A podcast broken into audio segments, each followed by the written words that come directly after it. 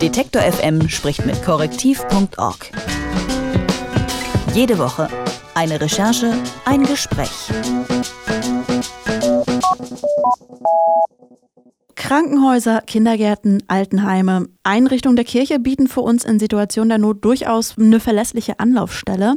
Finanziert werden die Häuser unter anderem durch gezahlte Kirchensteuern und Spenden. Dafür zahlen wir natürlich gern, behaupte ich jetzt mal.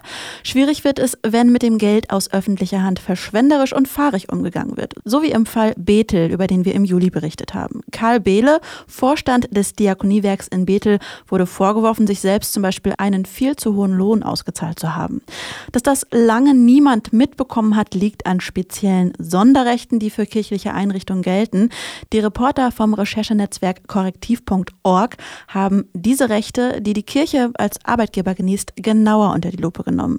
Mit Jonathan Sachse von korrektiv.org spreche ich über die Legitimation dieser speziellen Rechte, die im Jahr 2017 noch gelten. Fraglich, ob noch zeitgemäß, aber das werden wir jetzt von dir erfahren, Jonathan. Hallo. Hallo, ich grüße dich. Über den Managerskandal des Diakoniewerks Bethel haben wir im Julia mit euch schon gesprochen. Was hat die Recherche nun jetzt noch zusätzlich ergeben?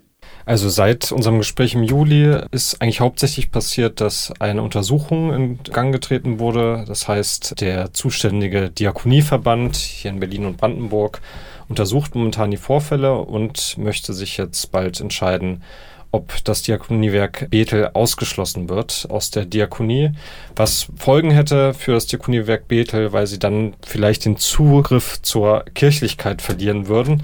Und das ist sozusagen ein Thema, mit dem wir uns gerade sehr beschäftigen. Was hat man denn für besondere Rechte, wenn man in der Kirche mit drin ist? Das betrifft so diesen ganzen Komplex kirchliches Selbstbestimmungsrecht. Genau, was sind denn das für Rechte, die das quasi begründen? Dazu zählen sehr viele Bereiche, die die Arbeitnehmer betreffen. Das ist für mich so der große Unterschied, den ich am spannendsten finde. Man muss sehen, dass die Kirche ja der zweitgrößte Arbeitgeber in Deutschland ist und deswegen finde ich es besonders interessant, wie es denn den Arbeitnehmern dort geht. Ich nenne mal ein paar Beispiele, was Unterschiede sind durch dieses kirchliche Selbstbestimmungsrecht. Das eine ist zum Beispiel, dass es Loyalitätspflichten gibt für die Arbeitnehmer die sollen zu den kirchlichen Glaubens- und Moralvorstellungen passen. So kann leichter eine Kündigung ausgesprochen werden, wenn jemand zum Beispiel aus der Kirche austritt oder auch außerdienstliches Verhalten. Das wird immer wieder kontrovers diskutiert, wie die sexuelle Orientierung, eine Scheidung und solche Privatfälle, Geschehnisse können sozusagen auch ein Grund sein, dass man entlassen wird. Ich nenne noch ein zweites Beispiel. Ähm, es gibt bei Kirchen keinen Betriebsrat oder einen Personalrat, sondern eine Mitarbeitervertretung und die hat deutlich weniger Rechte als ein starker Betriebsrat, der sich für die Rechte der Arbeitnehmer einsetzt. Wie kann das sein, dass vor allem diese außerberuflichen Aktivitäten im Jahr 2017 dann auch ins Gewicht fallen? Ist das irgendwas, was vor 50 Jahren mal erfunden wurde und nie wieder überdacht wurde? Oder wie kommt das? Ja, also es geht wirklich auf die Weimarer Republik ähm, zurück und die strikte Trennung von Kirche und Staat, was an sich ja auch eine sehr sinnvolle, aus meiner Sicht jedenfalls eine sehr sinnvolle Trennung ist. Man muss sich aber dann wirklich die Teilbereiche angucken, ob die noch zeitgemäß sind. Wenn sozusagen in bestimmten Bereichen der Kirche so absolut gesagt wird, da haltet euch bitte raus, das hat sozusagen mit der staatlichen Gesetzgebung nichts zu tun, dann finde ich das auch schwierig und ich finde es auch angemessen, dass diskutiert wird. Es wird auch diskutiert, muss man dazu sagen. Gerade bei diesen privaten Kündigungen Berufungsgründen landen auch immer wieder Fälle vom Gericht, wo immer wieder neu bei jedem Fall entschieden wird. Also es ist jetzt nicht so, dass das sozusagen pauschal durchgewunken wird und kein normales Gericht darauf Einfluss nehmen kann. Aber es ist weiterhin ein Problem aus meiner Sicht. Das betrifft, wie du ja schon zuvor sagtest, auch wirklich sehr, sehr viele Arbeitnehmer in Deutschland.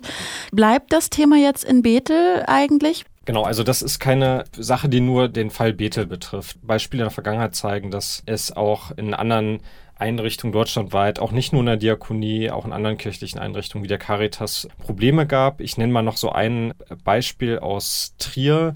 Damals gab es einen Fall, dass sich der dort angestellte Manager einer Caritas-Trägergesellschaft in Trier Millionenbeträge zugeschossen hat, also Millionenbeträge veruntreut hat. Und das kam auch nur zustande, weil in der Aufsicht nur ein Bischof zuständig war vielleicht nochmal grundsätzlich für mich auch ein Problem bei vielen kirchlichen Einrichtungen, die zwar nicht wegen der Sonderrechte vorhanden sind, aber weil die Strukturen oft veraltet sind. Also viele kirchliche Einrichtungen sind noch in Vereinen organisiert, die nicht so viel Veröffentlichungspflichten haben. Die müssen zum Beispiel keine Bilanz veröffentlichen. Dort gibt es keine strengen Kontrollgremien, wo wirklich die Zahlen veröffentlicht werden müssen und auch die Personen in den Kontrollgremien Interesse haben, dass möglichst gut gewirtschaftet wird, weil die Aktionäre zum Beispiel bei privatwirtschaftlichen Organisationen Anteile bekommen. Und das ist alles bei kirchlichen Einrichtungen oft viel lascher, was auch oft an der Historie liegt. Inwiefern gibt es denn Anstrengungen, das vielleicht auch zu verändern und zeitgemäßer zu gestalten? Naja, es gibt Transparenzrichtlinien, zum Beispiel der Caritas und Diakonie. Da entwickelt sich auch immer wieder was, die werden auch erneuert. Das Problem bei solchen Initiativen ist, dass diese nicht verbindlich sind. Und das kommt es auch sehr auf den Verantwortlichen im Diakoniebereich drauf an, ob er jetzt wirklich streng mit seinen Einrichtungen ist und auch eine Drohkulisse aufbaut, wenn die da das und das nicht ändern. Aber aus meiner Sicht entwickelt sich gerade der Bereich Transparenz und mangelt Kontrolle sehr langsam vorwärts. Im Oktober haben 50 Beschäftigte eines katholischen Klinikums im Saarland gestreikt, obwohl das ja auch eigentlich verboten ist innerhalb der kirchlichen Einrichtungen. Wie kam es dazu? Was, was hat dieser Streik bewirkt? Wir können noch nicht genau sagen, was der Streik bewirkt hat. Dafür ist das noch zu jung. Es ist aber sehr spannend. Das ist ein Sonderfall, dass, dass sich die Mitarbeiter dort getraut haben zu streiken, weil es eigentlich nicht deren Recht ist. Es kann auch sein, dass sie mit bestraft werden, bis hin zu einer Kündigung rechnen müssen. Das muss man noch genauer beobachten, ist aber ein wichtiger Punkt. Kein Streikrecht, kein gewerkschaftlicher Tarifvertrag. Also stattdessen werden die Entgelt durch eine paritätisch besetzte Kommission festgelegt. Das ist so dieses Stichwort dritter Weg. Das hat man vielleicht schon mal gehört, diesen Begriff.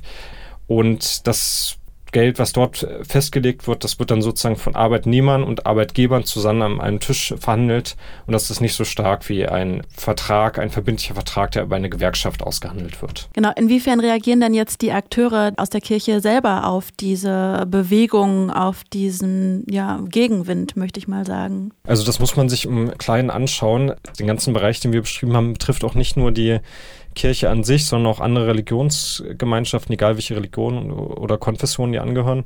Deswegen kann man das nicht so pauschal beantworten. Ich finde es aber spannend zu gucken, wie in einzelnen Bereichen dann die Reaktion ist. Ich habe das gerade schon beschrieben. Bei Bethel ist es so, dass ja noch wirklich der zuständige Diakonische Landesverband das genau anschaut.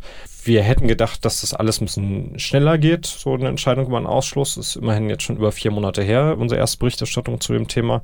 Das wird sich noch auf 2018 vertagen.